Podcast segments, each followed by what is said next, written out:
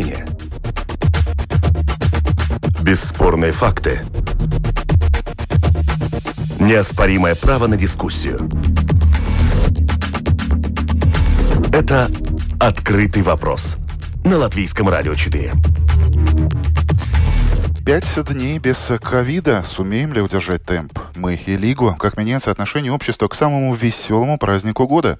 Саша 3% и конкуренты в тюрьме. Что и почему происходит сейчас в Беларуси? Прямой комментарий из Минска.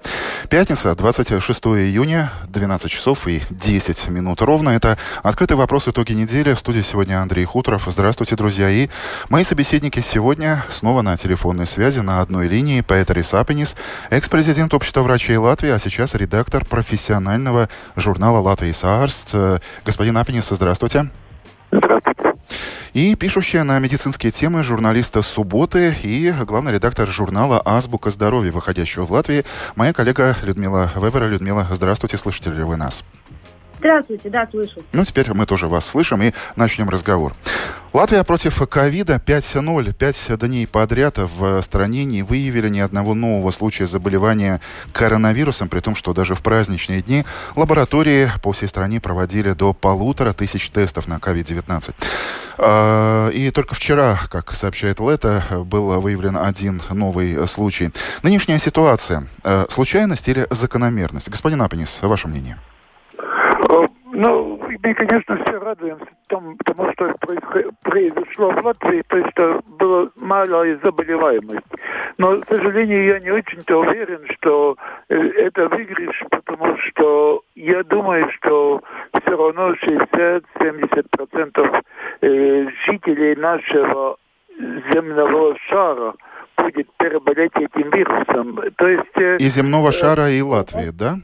Да, в том числе. И я просто думаю, что если сейчас по, по данным профессора Бридиса один процент латышских э, жителей переболел, то есть или с симптомами, или без симптомов этой болезни, э, то есть мы должны достичь каким-то образом эти 60-70 процентов. Э, я более нас, э, настроен на такой достаточно свободный ход, какую приняла Швеция. Э, по возможности... Да, но господин Апенис, э, все сейчас, э, в том числе и в Швеции, начинают критиковать эту полицию, политику, и главный инфектолог Швеции тоже признает, что если бы мы знали, что будет такое количество смертей, мы бы, возможно, по-другому подходили к этому вопросу. Возможно, где-то были бы, бы ну, более строгие сдерживающие меры. Да, мы всегда сейчас публикуют только одну сторону этого вопроса. Все публикации только на то, как правильно все время нужно оберегаться этим вирусом. Я тоже очень заинтересован в том, чтобы наши люди находились два метра один на другого чтобы наши люди мили руки, чтобы наши мили не собр... люди не собрались в больших толпах, а, скажем, или смотрели вместе футбол там в стадионе. Но я не очень уверен в том, что это каким-то образом спасает в, в таком, э, ну, Э, по, по большому. То есть я все-таки думаю, что наша проблема будет то, что мы рано или позже еще раз встретимся с вирусом. А, еще одна цитата. «Приятно звучащей музыкой» их назвала последние дни без заболевших э, и умерших, тем более министр здравоохранения Илза Винтила. А, Людмила, скажите, вот насколько романтична будет ваша оценка нынешней ситуации? И согласны ли вы с тем, что до сих пор говорил ваш коллега Петр Исапенис? Ну, вы знаете, Петерис врач, я, конечно, просто журналист, у меня просто есть своя гражданская позиция. Я думаю, что э, сейчас летом мы имеем прекрасную передышку э, перед э, какой-то второй волной, к сожалению. Пандемия наверняка к нам еще постучится в двери, потому что она вокруг, она никуда не испарилась, и вирус существует. Э, конечно, сейчас прекрасная передышка, и Лига это прекрасно, что люди отдыхали, э, получали какую-то радость от солнца, прекрасная погода, и все как-то немножко смогли, пять дней выходных, это очень много, это такое редкое счастье. Но я думаю, что э, вирус э, никуда не испарится, э, вирус существует, и помнить об этом нужно. И чем больше мы будем про это помнить, тем, в общем-то, для нас, для всех лучше. Не надо э, сходить с ума и там бояться каждого встречного человека, но действительно соблюдать э, некоторую дистанцию друг от друга, соблюдать э, некоторую осторожность э, в магазинах, э, соблюдать, ну, какой-то такой, знаете, разум-разум, чтобы у нас не получился какой-то пир тоже во время чумы. Э, есть этот вирус рядом, привезут э, из других стран, и я за то, чтобы э, сохранять осторожность, сохранять оптимизм, Э, летом накапливать силы и иммунитет, потому что это пока единственное спасение от э, коронавируса, так как вакцина это еще вопрос все-таки весьма вопрос. Будет Об этом мы тоже да. поговорим чуть позже, о том, что вакцина появляется, о том, что некоторые страны уже даже начинают ее закупки, хотя ее не производят. А, по поводу сравнений, ну, вполне а, согласитесь, коллеги, что логично, что Латвию сравнивают с другими странами, например, со Словакией, где а, регистрировалось еще меньше заболевших и умерших от ковида, чем у нас здесь в Риге и в других городах. Но сейчас там начинается всплеск заболеваемости, так же, как в Румынии, Болгарии, съезде, в которые жители Латвии в обязательном порядке должны две недели проводить самоизоляции, наблюдая, не появляются ли у них симптомы.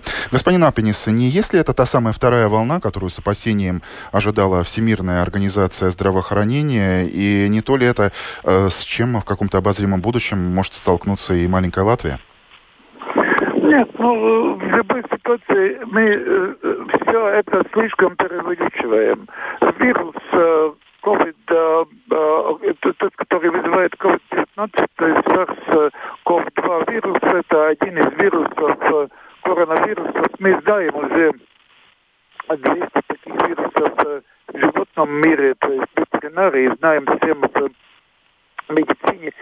Мы должны понять, что ну, мы должны просто быть готовы к возможности, что каждый из нас заболеет. И я просто думаю, что Э, государство должно менять риторику, и в этой риторике ужас, ужас э, но согласитесь, что глядя в будущее, э, то, которое рисуете вы, действительно, вот, вот у меня тоже возникает то самое, вы обозначили это слово, ужас, вы все переболеете, 60-70%. Да, а в какую ну, сторону я... менять риторику? Что вы имеете в виду? В первую очередь менять в то, что мы каждый должен заботиться о своем иммунитете, о своем здоровье. Я совершенно не боюсь в тот момент, когда заболею, и я надеюсь, что я это уже прошел, но если не пройду, не прошел, то все равно буду переболеть его без симптомов. То есть у вас и есть какие-то индикации, говорящие о том, что э, вирус ослабеет а? и что в будущем... Да, это, это реальность, этому мы все надеемся.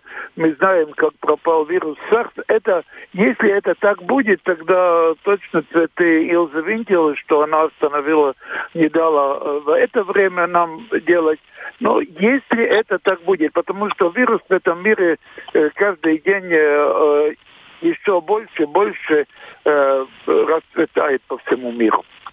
Сейчас а, мы опять женский взгляд э, услышим. А, слово Людмиле Вевере. Мой вопрос звучит так. Ну, согласитесь, что уже сейчас можно зайти в полный достаточно трамвай или автобусы не только в Риге, ну, например, в Даугавпилсе, в других крупных городах, где маски лишь у нескольких человек. И более того, в ответ, когда кому-то пытаешься сделать э, замечание, следует ну, такая откровенная агрессия. Многим кажется, что все это закончилось. Как изменить эту э, нарастающую самоуверенность?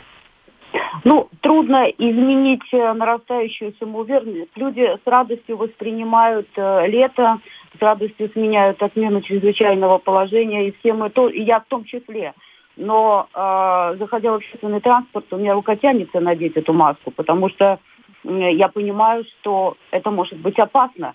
Просто я думаю, не все понимают. Я думаю, что э, вот это наплевательское отношение к тому, что вот ничего нет, все это фигня, все это ерунда, это просто от того, что люди действительно не понимают, что вирус существует, и если ты не хочешь заболеть или передать, э, вот надо потерпеть, и надо как-то иногда пытаться и приучить себя ходить иногда в маске. Потому что мы будем с этим вирусом жить еще неизвестно сколько времени. И нам придется... Сейчас просто жарко. Людям жарко, им не хочется носить на лице эту маску. Это тоже такая проблема, может быть, психологическая. Не хочется, там, не знаю, женщин косметика. Ну, разные, знаете, нюансы возникают. Петр, если Но... вы хотели что-то добавить? Да, я совершенно не в том, э, совершенно не так думаю. Я думаю, что сегодня маска это совершенно бред, э, потому что она ни, ничего нас не защищает, это просто вот Каринч боится, и все должны бояться вместе с ним. На данный момент в Латвии есть очень мало таких людей, которые может вам э, дать этого вируса, и я все-таки остаюсь к тому, что первое это давайте держаться два метра, Второе, это если, пожалуйста, не кричите, не пейте и не кашляйте друг на друга. И третье, это, конечно, э, там, занимайтесь гигиеной. Если вы все это делаете, тогда маска, ну, извиняюсь, я никогда не видел, что маска чего-то может защищать именно от вируса. Мы просто там делаем э, в маске э, больш, большой очаг э, э бактерий. Ну, в любой ситуации, я думаю, что на данный момент э, маска ничего не спасает. Маска всегда нужна, если она, во-первых, у обеих, того, которого есть вирус, и тот, который может получить. У нас очень важно тот момент маску поставить, если у тебя есть а, температура, если у тебя есть кашель, если у тебя есть насморк, если у тебя есть признаки э, такого такой болезни. Если его нет, ну зачем сейчас во, во время лета пробовать себе поставить маску? Если я бегу по лесу и мне напротив бежит кто-то из, э, с маской, я думаю, что он просто дурак. Интересная точка зрения. А, одна конкретная цифра, которую озвучили наши чиновники из Центра контроля и профилактики заболеваний, 40% а, э, случаев ковида сейчас в Латвии привозные, то есть э, люди возвращаются из-за границы не только с чемоданом конкретных впечатлений, воспоминаний, подарков, сувениров, но еще и вот этой заразой. Если судить по тональности комментариев диванных экспертов, то достаточное количество людей в Латвии считает, что с открытием границы, возобновлением регулярных авиарейсов другими странами Латвия поспешила. Господин Апенис, а как вы считаете, какова ваша оценка? Ну, в любой ситуации то, что мы закрыли границы, это у нас очень помогло именно в том, что у нас мало заболеваемость. Латвия маленькая страна. Вы понимаете, если Америка заграни... закрыла границы всей Америки, тогда они по внутри едут только так. Если Большая Германия закрыла свои границы, они все-таки могут ехать э, с Штутгарда на Хамбург и туда-обратно, и вы понимаете, там это так ограничить труднее. Э, то, что мы живем в реальной Европе, и мы не можем закрыть внутренние границы Европы, это реально о том и вообще нашу экономику и все остальное будем разрушить. Мы просто должны понять, что каждый человек все-таки на данный момент должен думать о своем здоровье. То есть выходить на улицу, идти на солнце, бежать, двигаться, предпринимать те медикаменты, которыми ему назначены против Э, скажем, астмы, против... Против хронических заболеваний. То есть это то, о чем вы уже говорили. То есть да. профилактика и разумное э, отношение. Людмила, а как вы относитесь к тому, что э, границы стали... То есть границы исчезли, самолеты летают. Это вас настораживает или... Ну, мы не можем их закрыть, но не будем закрыть их. Мы будем опять открытой Европой. Мы живем в Европе. То есть Европа будет открывать э, границы, опять этот вирус появится. Я просто думаю, что мы должны риторику менять. Каждый человек должен думать о том, как он переболеет этого вируса, не как его полностью избежать. Людмила, насчет я открытых думаю, границ. Я думаю, что э, то, что сейчас открыли границы, это в хорошем смысле добрые эксперименты, потому что экономики экономика действительно очень хочет работать, и мы, мы тоже все это знаем и чувствуем. Но посмотрим, как будет дальше. Может быть, хорошо, что это сделали сейчас, когда у нас стран, ну, ситуация достаточно спокойная в стране. Это такой experience, когда можно будет посмотреть, э, вот привозят а как привозят, что происходит. Э, может быть, если будет много, большое количество зараженных, ведь не факт, что э, опять не закроются границы. Все ждут э, вакцину, об этом вы уже, Людмила, в самом начале программы подчеркнули, обратили на это внимание. Ту самую чудо-вакцину от COVID-19. Буквально э, накануне несколько стран ЕС уже даже заключили договор о поставках 400 миллионов доз потенциальной э, вакцины. Господин Апенис, вы столь же большие надежды возлагаете на вот этот потенциальный продукт ученых? Ну, у меня есть э, достаточно такой своеобразный пример, который был в 1960 году, э, что Латвия э, была одной из первых стран в мире, которая привела всех детей против полиомиелита. То есть где-то мы были первыми, и тогда это все было связано с тем, что мы употребляли непроверенную вакцину. Я понимаю, американцы должны были проверять очень долго, тщательно. Советский Союз тогда рискнул, и мы выиграли ту игру. Я все-таки думаю, что на 2020 году никто не будет рискнуть играть непроверенной вакциной. Я, конечно, очень слежу, что происходит, происходит в этом рынке, и вижу, что в России они э, достаточно быстро играют эту игру, и они уже э, фактически делают э, пробные вакцины людям. Я вижу, что в Англии уже это делает. Мы не знаем, что делает Китай, но мы, наде... мы знаем, что Китай обошел по темпу всех остальных. Значит, То есть, иными словами, вы за проверенную вакцину, но тем не менее вы на эту вакцину возлагаете определенные надежды. Я правильно вас понял, господин Апенис? Я должен сказать, что я не верю, что это будет в этом году. Я думаю, что она, которая будет проверенная, реальная, действующая, которая оставляет реальный иммунитет не только на месяц, а пару лет, она будет не раньше, через, скажем, эм, год-полтора. Людмила, а вы готовы вот э, сейчас э, прививаться?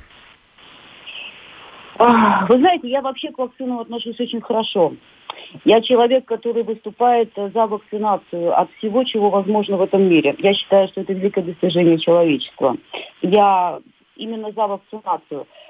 Если э, эта вакцина э, будет э, готова к употреблению и ее действительно сертифицируют, что называется, принципе, может быть, я бы и рискнула э, привиться в числе первых. Но дело в том, что нам не дадут прививаться сразу всем нам.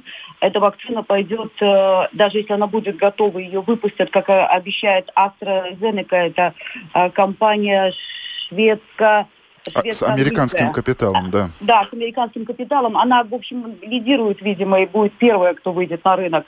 Если э, эта вакцина и будет, эти там 400 доз по другим э, источникам, 300 доз, э, значит, Европа должна получить. Но мне кажется, что, во-первых, ее протестирует первая Америка, потому что она имеет, она уже, э, уже сказано, что треть сразу забирает этой вакцины Америка. Она будет, наверное, первая на себе тестировать. И она пойдет людям, которые в больших э, мега скопления городов где-то. У нас нет э, такой плотности населения, и, слава богу, мы действительно умеем дистанцироваться друг от друга. Э, не знаю, если эта вакцина будет все-таки сертифицирована, я не думаю, что она принесет вред. Принесет ли она пользу? Ну вот это, я думаю, увидим. Потому что тут могут говорить только специалисты, эпидемиологи, как это вообще будет работать. Она будет работать как э, вакцина от гриппа. То есть ты можешь заболеть ковидом, но болеть в легкой форме. Э, так работают все э, вакцины против ну, такого ряда вирусов. Поэтому ну, или будет... должны работать, да, во всяком или случае. Или должны работать, да. Но ну, э, в нее, в эту вакцину вбуханы такие деньги, такие миллиарды, что ну, есть надежда, шанс, что эта вакцина будет, будет скоро, к концу года. Хотя AstraZeneca, она там сказала, что в сентябре они уже производят, в сентябре они готовы выпустить на рынок. Но посмотрим.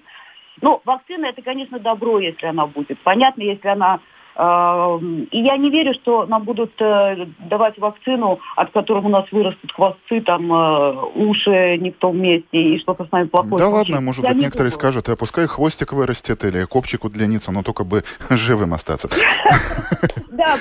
Мы работаем в прямом эфире. Роман просит задать вопрос специалисту, господину Апенису, и вопрос звучит таким образом. Господин Апенис, а возможно, есть какая-то специфическая особенность особенность э, нас, здесь живущих в Латвии, что мы оказались менее подвержены этому вирусу, если сравнивать с Италией, Великобританией. То есть, возможно, у нас внутри э, человека э, сидит какой-то антиген, вот так звучит. То есть мы какие-то особенные в плане Нет, организма?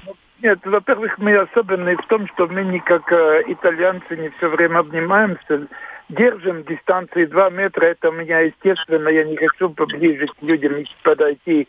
Мы разговариваем достаточно отдаленно и не, не кашляем один на другого. Это наш, наш интеллект, это наше то, что мы живем стране, где нет слишком много людей, но если мы бы жили в Гонконге, где шесть человек в среднем живут в одной комнате, это чуть отличается уже от нас. Но, э, видите, есть достаточно большая проблема, которую люди не могут отвечать. Это то, что есть разница заболеваемости Восточной Германии и Западной Германии. И мы достаточно хорошо знаем, что люди в Восточной э, э, Германии – даже заболевают меньше. То есть они легче переболеют и меньше смертности. А есть, кстати, такая теория, что это связано с тем, и, кстати, Латвия тоже в одном ненаучном журнале, но тем не менее очень интересная публикация была, что если посмотреть э, Словакия, Болгария, э, Латвия, другие страны, уже упомянутая Восточная Германия, связано это с тем, что мы больше употребляем естественных лекарств и меньше химии, меньше антибиотиков. Э, нет, э, я вам могу сказать, что с этими антибиотиками э, в любой ситуации Норвегия, Швеция и Дания принимают меньше антибиотик, чем мы, то есть Скандинавия. То есть мы находимся посередине. Не в том. Мы не, я думаю, что это в каком-то мере связано с нашим бывшим иммунитетом, который мы что-то сделали такого, что Восточная Европа как-то все-таки болеет гораздо легче. Заболевает реже, э, наши дети вообще не болеют, э, очень много тех, которые болеют без симптомов. То есть мы видим, что именно это отличие э, Восточной и Западной Европы существует. Ну, другой, конечно, вопрос это то, что люди в Западной Европе живут дольше, у них есть побольше очень пожилых людей, и мы понимаем, что пожилой человек всегда связан с пару или тремя хроническими заболеваниями, а вирус, коронавирус, это именно для тех опасен, которому все-таки есть побочные болезни, но обычно сердечно-сосудистые, э, сахарный диабет и, или легочные. Mm-hmm. И, конечно, я должен сразу, как всегда, напоминать, вирус берет курящих у вас есть фантастическая возможность, пока у всех есть свободное от вируса время сейчас летом бросать курить. Потому что и, кстати, вирус... Э, Центр контроля и профилактики заболеваний э, тоже отмечает, что число звонящих э, по телефону, который указан на многих табачных сигаретных пачках, если решил бросить, позвони, мы расскажем тебе как, число таких звонков увеличилось, то есть есть интерес. Людмила, а у вас есть тоже какое-то, может, своя версия обоснования того, почему Латвия, восточные страны меньше болеют коронавирусом? Вы знаете, моя дочка живет во Франции и работает во Франции. И э, когда начался там коронавирус, я, в общем, поняла, что у них будет ситуация очень плохая, потому что, когда я приезжаю к ней, э, в любой магазинчик, какой бы я ни заходила, э, в любое место, где бы, э, где бы мы не, не были с дочерью, я туда езжу регулярно, много лет, и неплохо знаю жизнь Франции. Я действительно со всеми обнимаюсь, целуюсь. Э, просто французы не понимают, как этого можно не делать. И все-таки передача вируса на ментальность, э, ну, наверное, таких теплых стран, друг другу людей теплых, как итальянцев, французов, более другой ментальности, она, она сработала, конечно, сработала на то, что у них передача вируса была быстрее. Да здравствует наша ментальность. Вот это тот случай, когда действительно вот это дистанцирование, а, потому что меня там очень долго приучали со всеми целоваться, причем два раза, как положено по-французски, если я не целовалась с парикмахером. Который... Людмила, не пугайте, когда все это закончится, я буду все-таки все равно вас со стороной обходить. Я заходила в парикмахерскую, если я не целовала парикмахера, на меня смотрели очень странно. А я не могла понимать, как я могу, в общем, бросаться в объятия тяжелому мужчине. В принципе, эта ментальность очень чувствуется видна. Не знаю, может быть и второй фактор. Мне кажется, что э, мы все люди, мы немножко разные.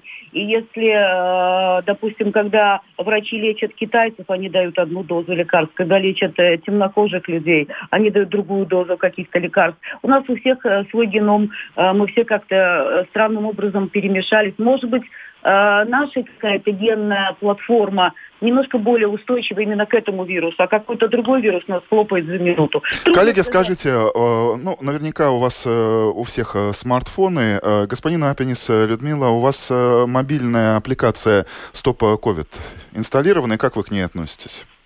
Господин Апенис, ну, признавайтесь.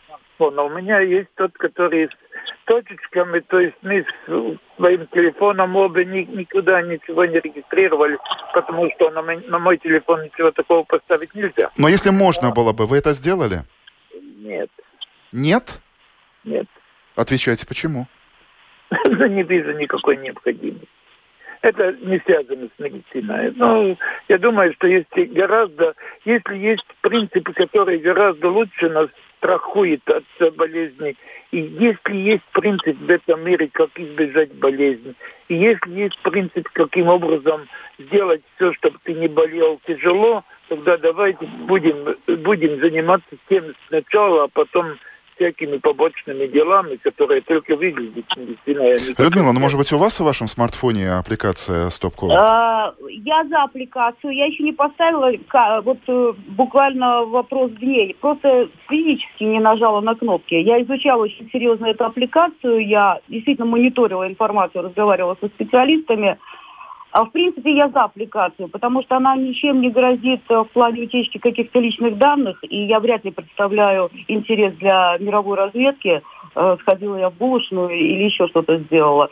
Поэтому, если мне телефон скажет, что, милая, ты там коммуницировала с людьми, имеющими вирус, я, в принципе, буду, наверное, э, этой аппликации благодарна, потому что, может быть, я об этом раньше узнаю, не заражу там свою семью, там, коллег да, даже не сам заболеешь, ты просто заразил, я, я заражу весь офис, и у меня офис поляжет, и все остановится. Ну, то есть я за аппликацию, э, я думаю, что это не самое, может быть, даже популярное мнение, но я за вакцину, за, я вообще за то, что может э, снизить э, процент заболеваемости. Вакцина снизит, аппликация поможет разобраться. А если у нас будет не такой процент, как сегодня заболевших, а гораздо выше, тогда а... эта аппликация очень поможет. Э, когда все только начиналось, э, все, и медики, и социологи э, в голос твердили, что мир изменится до невообразимости. Главное изменение, которое видите вы, господин Апенис, ну а потом Людмила. А, главное изменение, что я сам вижу.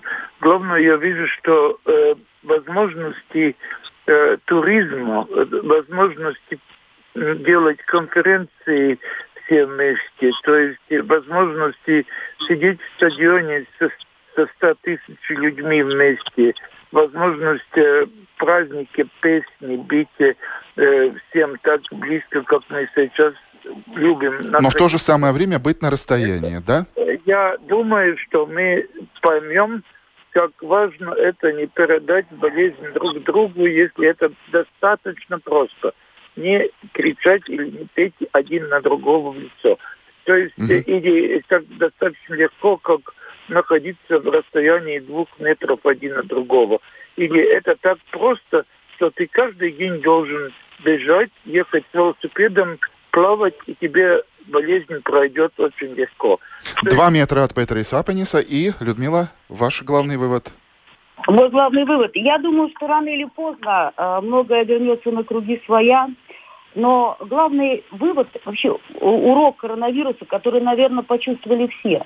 Знаете, многие жили э, так мы, что вот э, все происходит э, легко, э, как-то все мы работаем, но э, все э, легко вокруг. Знаете, такое отношение к жизни, что как будто нету в жизни горя, нету в жизни э, каких-то... Мы не в Африке живем, у нас э, люди не голодают так, как в Африке.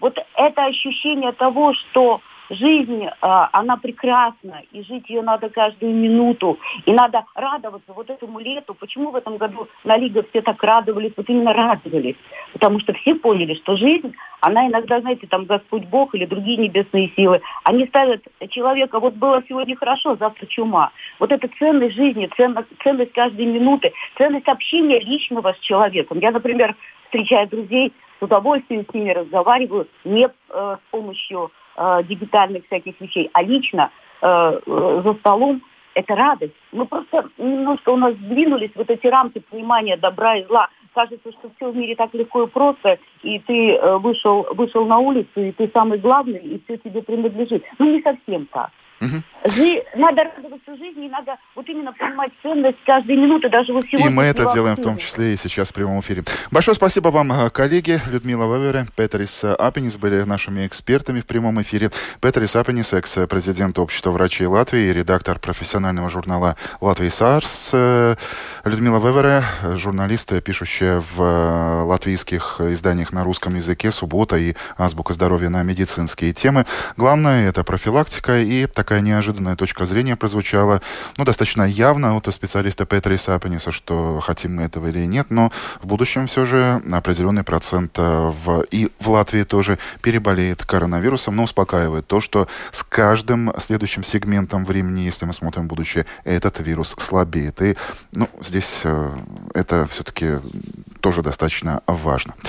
12 часов и 39 минут. Это открытый вопрос. Итоги недели. Далее мы переходим к международным темам.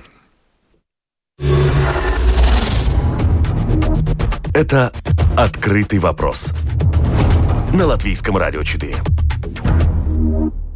Совсем недалеко, э, через восточную границу Латвии, менее чем за два месяца до президентских выборов в Беларуси, у соседей в стране не утихают протесты против ареста кандидатов, оппозиционных политиков. Оба кандидата сейчас в тюрьме, сотни задержанных. Обычные люди выходят на улицы, а для их разгона используются не только сотрудники милиции, но еще и ОМОНа. Вот как э, прокомментировал для открытого вопроса ситуацию, то, что происходит сейчас в Минске и других крупных городах Беларуси, политолог Валерий Карабалевич. И мой вопрос к эксперту звучал таким образом. Э, Валерий, э, протесты и задержания происходили до сих пор, а есть ли во всем этом, то, что сейчас происходит в Беларуси, что-то принципиально новое? Да, нынешняя избирательная кампания проходит э, по-другому, принципиально по-другому. Э, самое главное то, что белорусское общество созрело для перемен, оно недовольно существующим статус-кво и хотело бы видеть во главе государства нового президента. И оно не только об этом э, говорит, но и демонстрирует – невиданное дело в Беларуси. По всей стране стояли длинные очереди, чтобы поставить подписи э, за альтернативных Лукашенко кандидатов. По белорусскому законодательству нужно собрать 100 тысяч подписей, чтобы можно было зарегистрироваться кандидатом президента. Плюс э, это сопровождалось пикетами, какими-то даже митингами – и власть почувствовала угрозу, фактически включила механизм репрессий на полную мощность. И сегодня уже два главных оппонента Лукашенко сидят в тюрьме. Это Сергей Тихановский и Виктор Бабарика. Виктор Бабарика по некоторым опросам является фаворитом избирательной кампании. А у него большая поддержка, чем у Лукашенко. Ну вот, теперь он сидит в тюрьме по обвинению в том, что он воровал деньги. Вот, то есть общество э, готово к переменам, а власть э, заявляет фактически, что будет защищаться с помощью силы.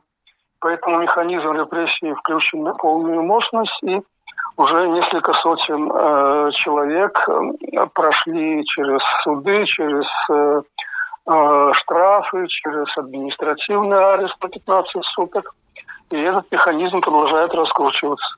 Валерий, скажите, а если бы не коронавирус, если бы не ситуация с COVID-19 и то, как э, поначалу себя повела власть, и в частности президент, все могло бы быть э, иначе?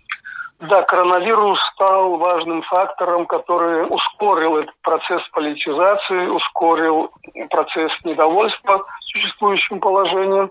Но и без него э, ситуация развивалась бы э, в этом направлении. Просто коронавирус внес дополнительный эффект. Главная причина в том, что белорусская социальная модель исчерпала свой ресурс. Вот эта модель экономики с доминированием государственного сектора, она неэффективна. В итоге уже 10 лет средняя зарплата в Беларуси остается одной и той же.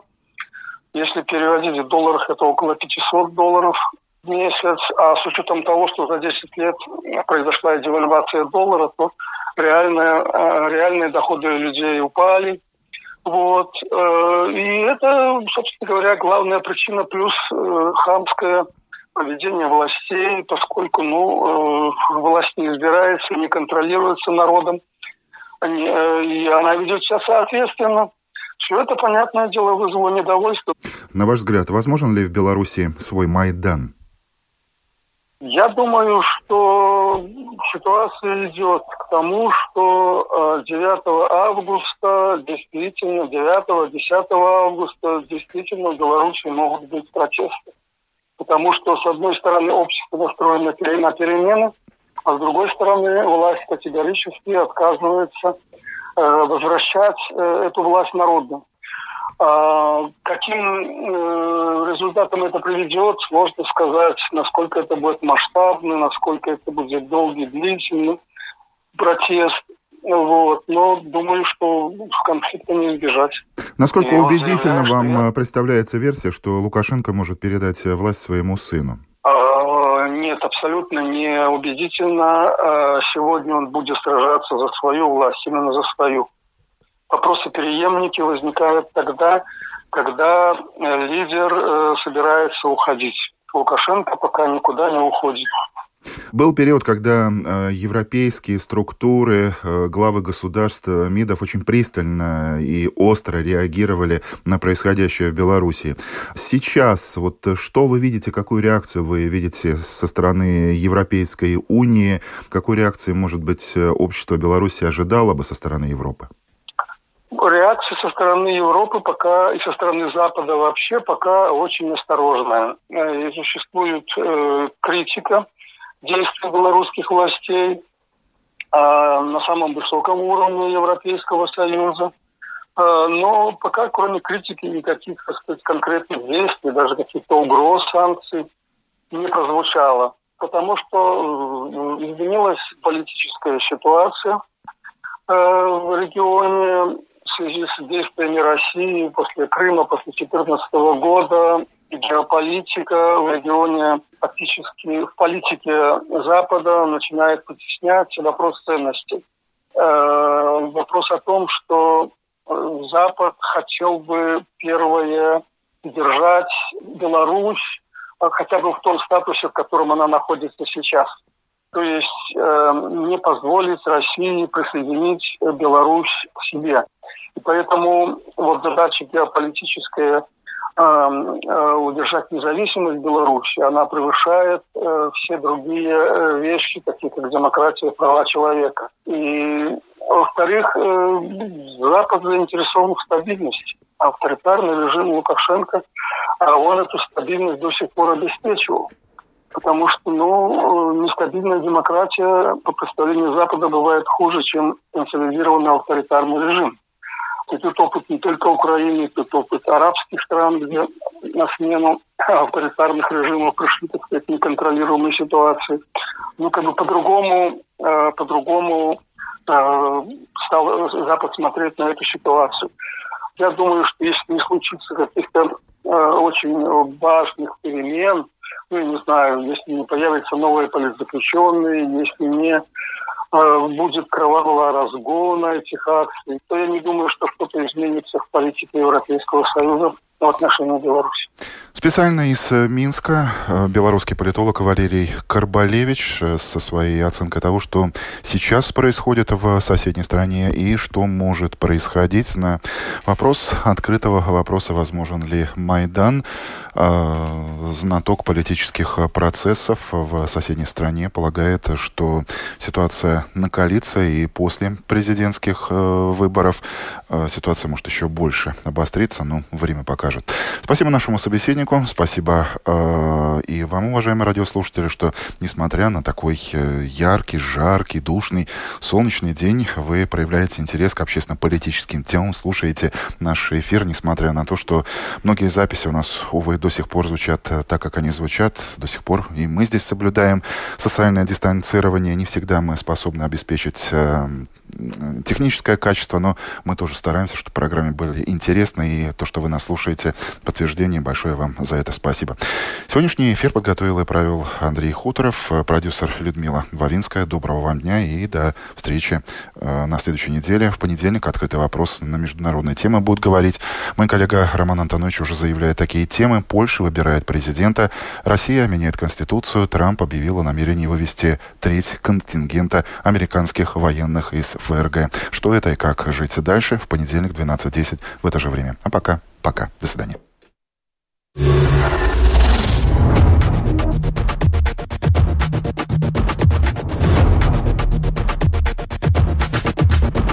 Спорные мнения.